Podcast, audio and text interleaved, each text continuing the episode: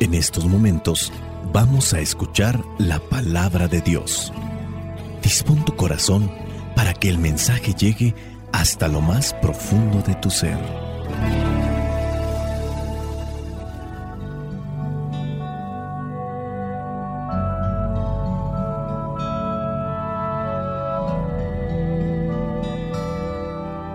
El Evangelio que la iglesia nos presenta para el día de hoy corresponde a Mateo, capítulo 25, versículos del 1 al 13. Dice así, Sucederá entonces con el reino de los cielos como lo que sucedió en una boda. Diez muchachas tomaron sus lámparas de aceite y salieron a recibir al novio. Cinco de ellas eran despreocupadas y cinco previsoras. Las despreocupadas llevaron sus lámparas, pero no llevaron aceite para llenarlas de nuevo. En cambio, las previsoras llevaron sus botellas de aceite, además de sus lámparas. Como el novio tardaba en llegar, les dio sueño a todas y por fin se durmieron. Cerca de la medianoche se oyó gritar, Ya viene el novio, salgan a recibirlo. Todas las muchachas se levantaron y comenzaron a preparar sus lámparas. Entonces, las cinco despreocupadas dijeron a las cinco previsoras, Denos un poco de su aceite porque nuestras lámparas se están apagando. Pero las muchachas previsoras contestaron, No, porque así no alcanzará ni para nosotras ni para ustedes. Más vale que vayan a donde lo venden y compren para ustedes mismas. Pero mientras aquellas cinco muchachas fueron a comprar aceite, llegó el novio, y las que habían sido previsoras entraron con él en la boda y se cerró la puerta. Luego llegaron las otras muchachas diciendo, Señor, Señor, ábrenos. Pero él les contestó, les aseguro que no las conozco. Manténganse ustedes despiertos, añadió Jesús, porque no saben ni el día ni la hora. Palabra de Dios. Te alabamos, Señor. Señor Jesucristo, nuestro divino Salvador. Gracias te damos por tu infinito amor. Te escuchamos en la palabra, te recibimos y adoramos en la Eucaristía, te servimos en los hermanos.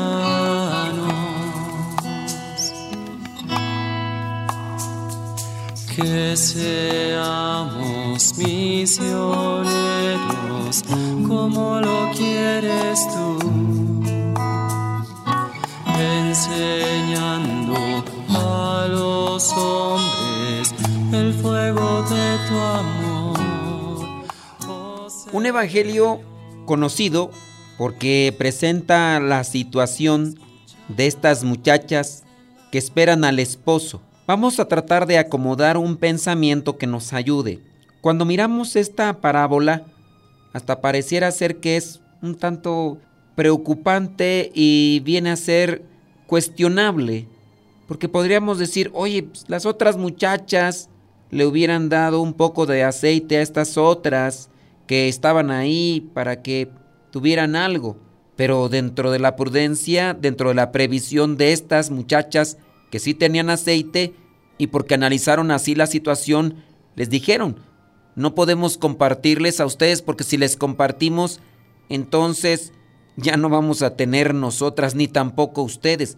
Mejor vayan corriendo y compren lo que sea necesario. La parábola tiene una intención, presenta al esposo que llega. Esta es una parábola, si nos enfocamos así entonces, el papel principal es el esposo que llega, porque eso es lo grandioso. Y puede ser que nosotros nos estemos enfocando más en lo que vendrían a ser las lámparas y el aceite. Pero aquí también lo que debe de importar es cómo yo me preocupo, me resguardo, me prevengo para estar atento y vigilante para cuando llegue el amado. Aquí en la referencia de la esperanza y de la llegada del Mesías. Si bien yo dije esposo, la parábola refiere al novio. Ellas son las novias, esperando que tampoco caigamos en esa línea del escrúpulo para comenzar a decir, ay, pero eh, ¿a poco era permitida la poligamia?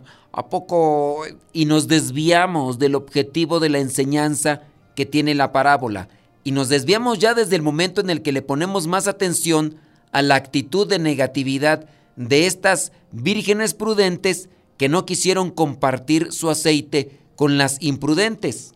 Esta parábola tendrá que ver con un rasgo meramente de la situación de aquellos tiempos conforme a algo que comprendía la gente por la cultura, por la forma de vida que existía. Nosotros quizá ahorita no lo entendemos y será un tanto complicado quererlo entender al modo de pensamiento y a la cultura que tenemos ahora. Pero para aquellos tiempos Jesús utiliza la parábola para hacer comprender que hay que estar atentos, que hay que ser previsores, que hay que ocuparse buscando aquellas cosas que nos van a ayudar para que cuando llegue el momento ya estemos listos, estemos preparados. Otra cosa importante en la que nos debemos de enfocar es cuando dice que las que estaban ya preparadas, vigilantes, entraron al banquete de bodas. Y es que ahí en el versículo 1 comienza a decir Jesús así, sucederá entonces con el reino de los cielos como lo que sucedió en una boda.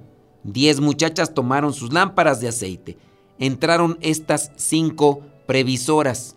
Las que entraron al banquete fueron todas aquellas que estaban esperando al esposo. Hay intenciones claras. También hay preocupación. Sin duda hay sacrificio. Son varios elementos que debemos aplicar en nuestra vida para esperar al novio, para esperar al esposo. Son las bodas del Cordero. Y como es una boda, hay reglas. Hace un tiempo me hicieron la invitación a una boda.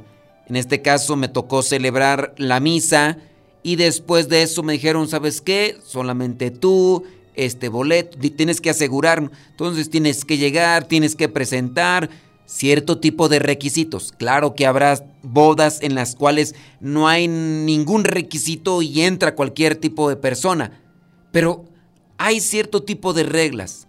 Las reglas están escritas y se deben de cumplir. Una de las reglas es llevar bastante aceite, suficiente para poder alumbrar tanto tiempo. ¿Por qué estas cinco no lo llevaron? No pasa nada, no te preocupes, hombre, así nos alcanza. Allá que después eh, nos den más. No, ahí en una tiendita de la esquina compramos, hombre, allá de haber más tiendas. Necesitamos ser disciplinados, necesitamos ser organizados porque si no, nos van a fallar nuestros cálculos. Imagínate que las reglas nos las presentaran aquí tal cual, pero como es una parábola, obviamente no estarán descritas así como tal, pero que las reglas bien estuvieran ahí especificadas. Todas aquellas muchachas que vayan a salir a esperar al novio, por favor, tienen que llevar el aceite, tienen que llevar también reserva. Son reglas. No la voy a llevar. ¿Por qué no la voy a llevar? Porque no quiero. Imagínate, es una cuestión que a ti te preocupa. Tú quieres entrar en este banquete, tú quieres entrar en esta boda, tú quieres entrar en esta celebración. Te va a tocar participar. Y en mi preocupación, en mi deseo, en mi amor por participar de este banquete, yo llevaré entonces lo que se me pide. Cuando no hay amor, no hay intención, no hay precaución, no hay prudencia, no hay sacrificio, no hay esfuerzo. ¿Por qué no quisieron llevar? A lo mejor no quisieron esforzarse. Hay personas que incluso cuando viajan no quieren llevar mucha ropa porque igual no quieren tener esa preocupación o angustia de andar cargando maletas aquí y allá. Así hay gente. Igual dentro de una relación de matrimonio hay que esperar, hay que sacrificarse, hay que disciplinarse. Y habrá muchas personas que no se quieren esperar, que se comen la torta antes del recreo y después vienen las situaciones de desesperación y de angustia. Ahí nosotros podríamos entender cuáles son las reglas de la vida, cuáles son aquellos parámetros que me van a servir a mí para entregarme mejor, para entregarme más, para poder recibir aquello que, Dios me quiere ofrecer. Van a ir con el novio, recuerden, lleven llenas sus lámparas y además lleven reserva. Ah, fíjate que no, no voy a llevar. No salgan si no llevan su lámpara llena y reserva.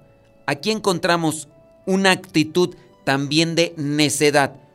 Por nuestro mero capricho, por nuestra mera necedad, queremos también manipular las cosas de Dios a nuestro modo. Queremos sacarle a Dios los milagros a la fuerza.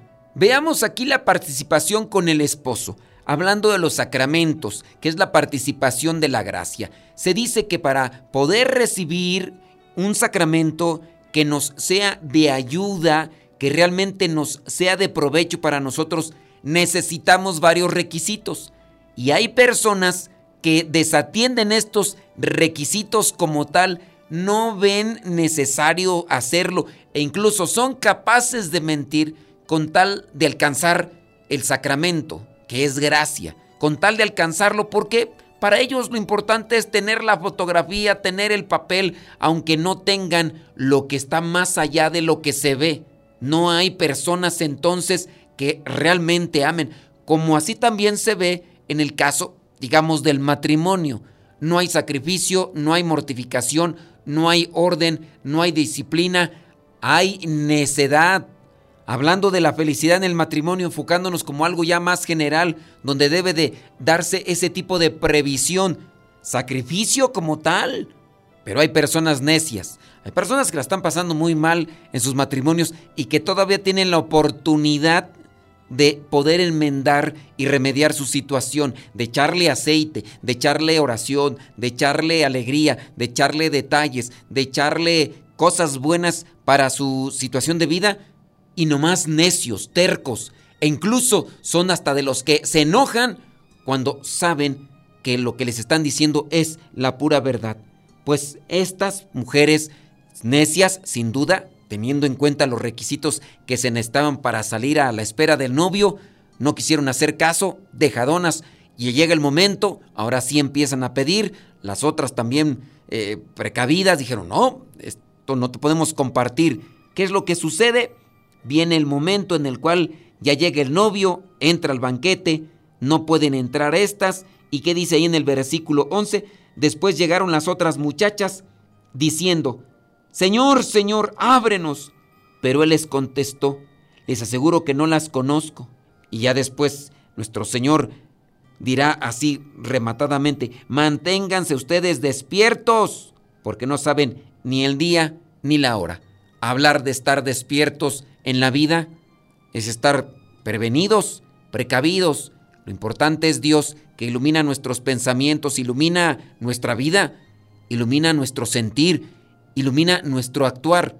Pero no, hay todavía gente necia. Échale a tu vida aceite, échale a tu vida fe, échale a tu vida esperanza, échale a tu vida alegría, échale a tu vida amor para que ilumine tu matrimonio, para que ilumine tu caminar en este mundo, para que tus hijos disfruten de tu presencia, de tu compañía, para que tú también disfrutes en tu trabajo, para que tú puedas ser feliz.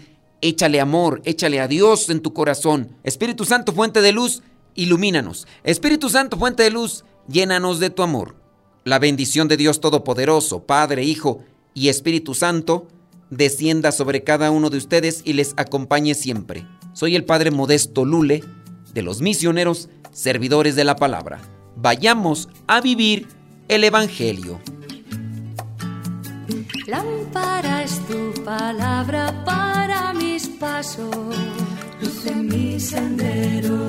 Lámpara es tu palabra para mis pasos, luz en mi sendero.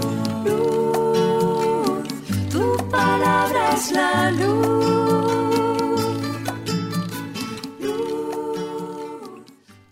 En el segmento Modesto Radio queremos compartirles esta canción que va de la mano con el Evangelio. La canción se llama Las 10 Vírgenes y la interpreta esta canción Rafael Moreno de Sonora, México.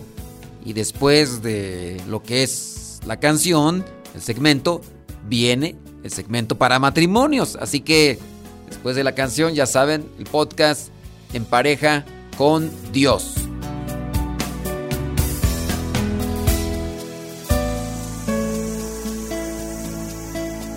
Diez jóvenes doncellas, diez jóvenes esperan, el novio ya está por llegar.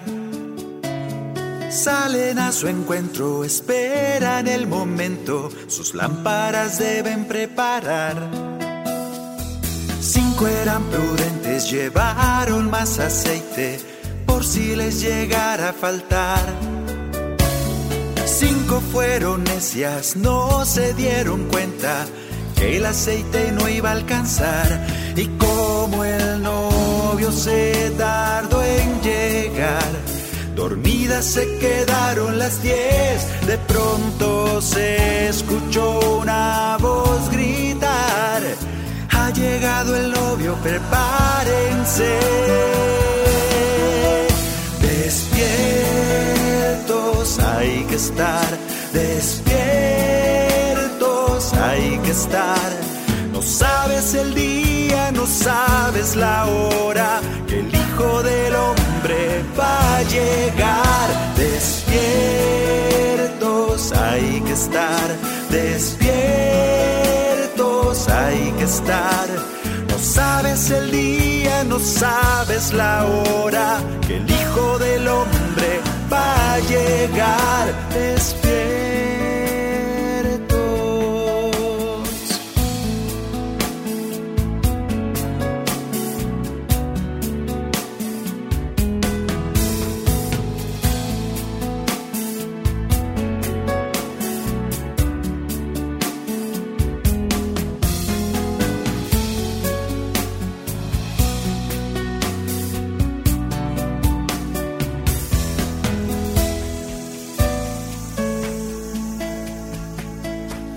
Las cinco previsoras fueron sin demora, listas al Señor recibir.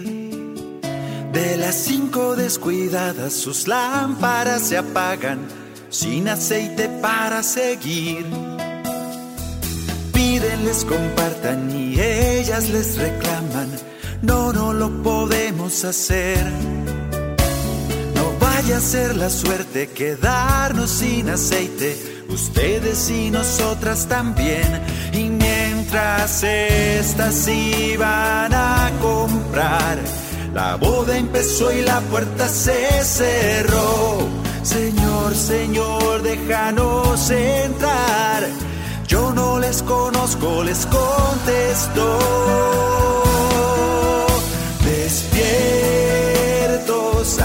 Estar, despiertos hay que estar. No sabes el día, no sabes la hora que el Hijo del Hombre va a llegar. Despiertos hay que estar, despiertos hay que estar. No sabes el día, sabes la hora que el Hijo del Hombre va a llegar. Despiertos.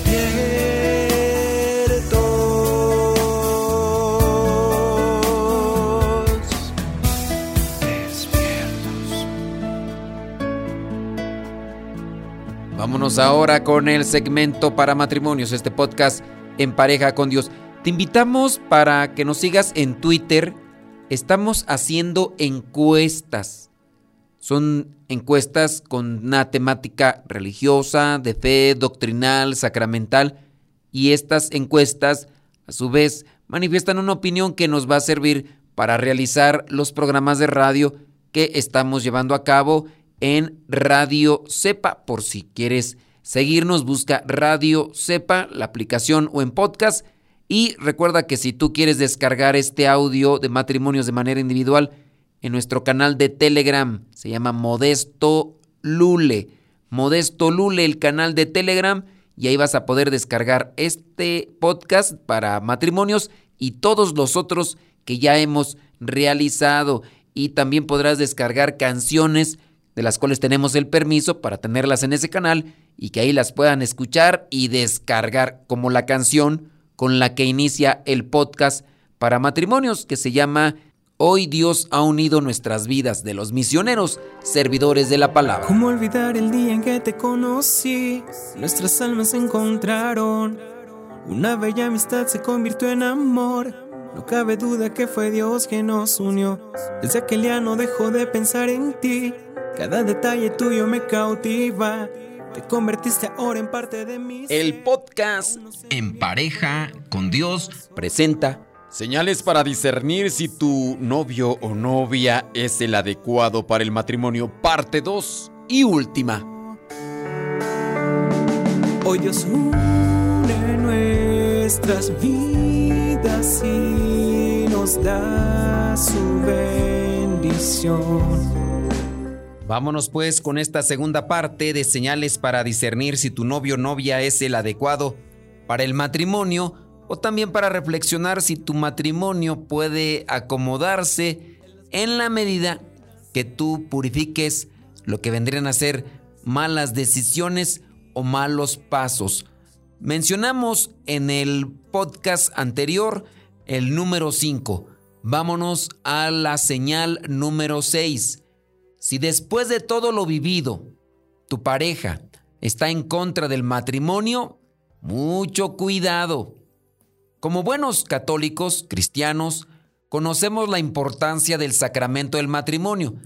Y si no se valora el sacramento del matrimonio, recuerden, si te vas a casar, pero no valoras ese sacramento, no te cases con esa persona.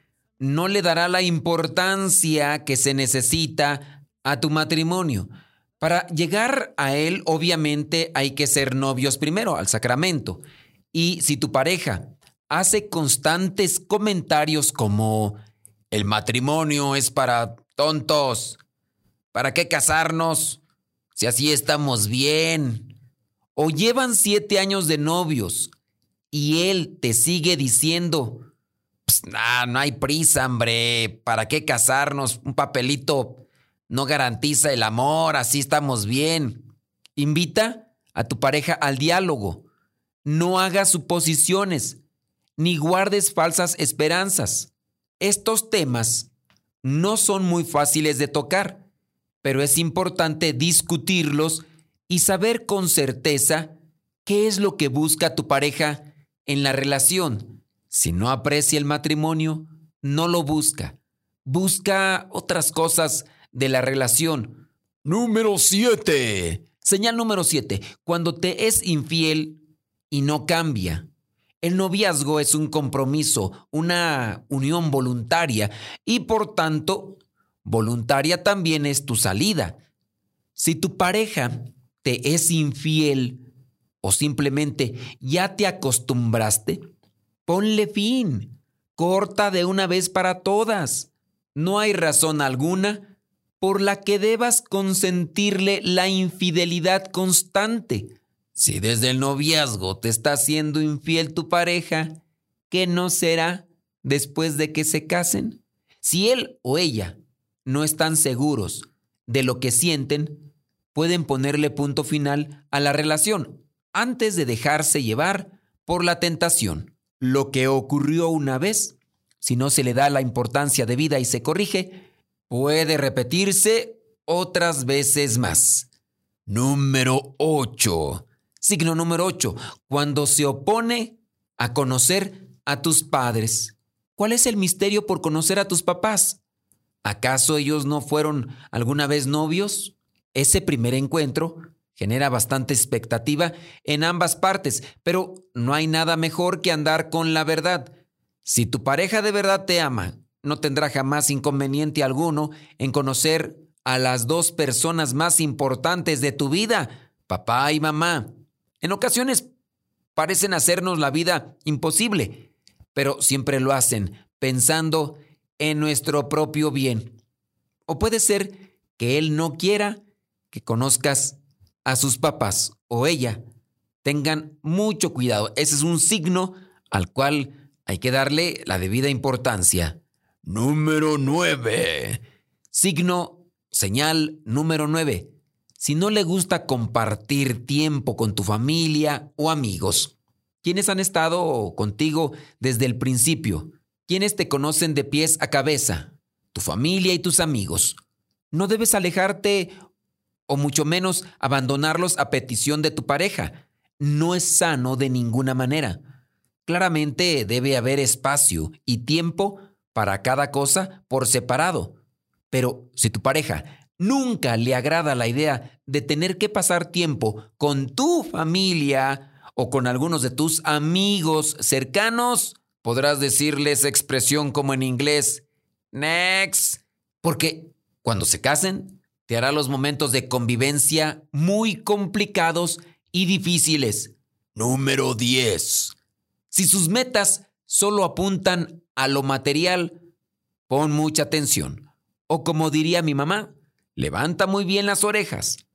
Todos soñamos con tener una casa grande, una carrera, un carro, pero también debemos apuntar a las cosas o metas espirituales, a ser mejores en lo espiritual, en lo humano, ayudar a otros, a ser el bastón de los que más lo necesitan. Si tu pareja solo habla de dinero, dinero, dinero y más dinero, tal vez le haga falta un poco de humildad. Tu deber como novio o novia debe ser cambiar su panorama. Puedes hacerlo ver la realidad que muchas otras personas viven, aquellas que sufren, que pasan hambre o que no tienen dónde refugiarse. Si a pesar de ello sus metas no cambian y solo apuntan a tener más dinero y más cosas materiales, revalúa tu relación de noviazgo. Puede ser que eso no te dé mucha prosperidad. Signo, señal número 11. Cuando minusvalora tus logros, menospreciar a los demás no te hace mejor persona. Tu pareja debe estar ahí para alegrarse de los triunfos y tus hazañas. No se trata de competir para ver quién llega más lejos, sino de ir juntos, de la mano, por el mismo sendero. Debes darle ánimo a tu pareja cuando sienta que la meta está muy lejos y contribuir a la construcción de sus objetivos. Están juntos para ayudarse, amarse y apoyarse, no para humillar al otro o sentir envidia por sus logros. Señal o signo número 12. Si te abandona cuando más lo necesitas. Los momentos de dificultad suelen ser perfectos para conocer mejor a la pareja. La muerte de un ser querido, la enfermedad, la inestabilidad económica, una mala racha en los estudios o el trabajo, son oportunidades para fortalecer la relación. Ser novios no es tarea fácil cuando se toma en serio a la otra persona.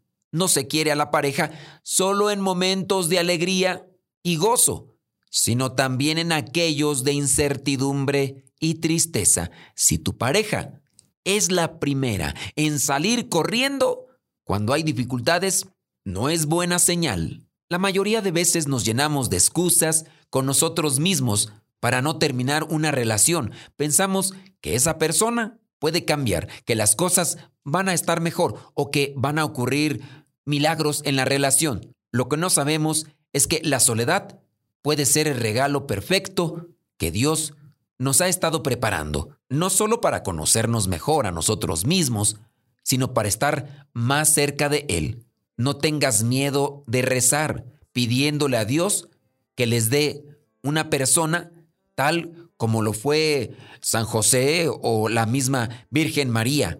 Muchos han rezado por una pareja así y han encontrado esa pareja ideal para caminar por el camino de la santidad. Y en este caso, ustedes, que posiblemente están casados, podrían decir que como estos signos o señales o consejos son solamente para los novios, analicen si pueden considerar, reconsiderar y aplicar estos consejos en su vida matrimonial.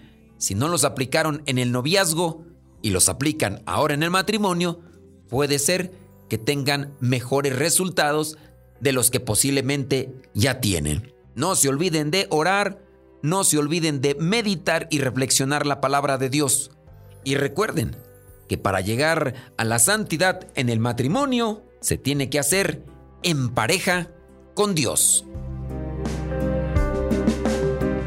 Cada uno con su propia historia, con sus defectos y virtudes, distintos sueños pero mismo ideal, inmensamente amarnos por la eternidad. Desde aquel día no dejo de pensar en ti, cada detalle tuyo me cautiva, te convertiste ahora en parte de mi ser, aún no sé muy bien qué fue lo que pasó, solo sé que yo te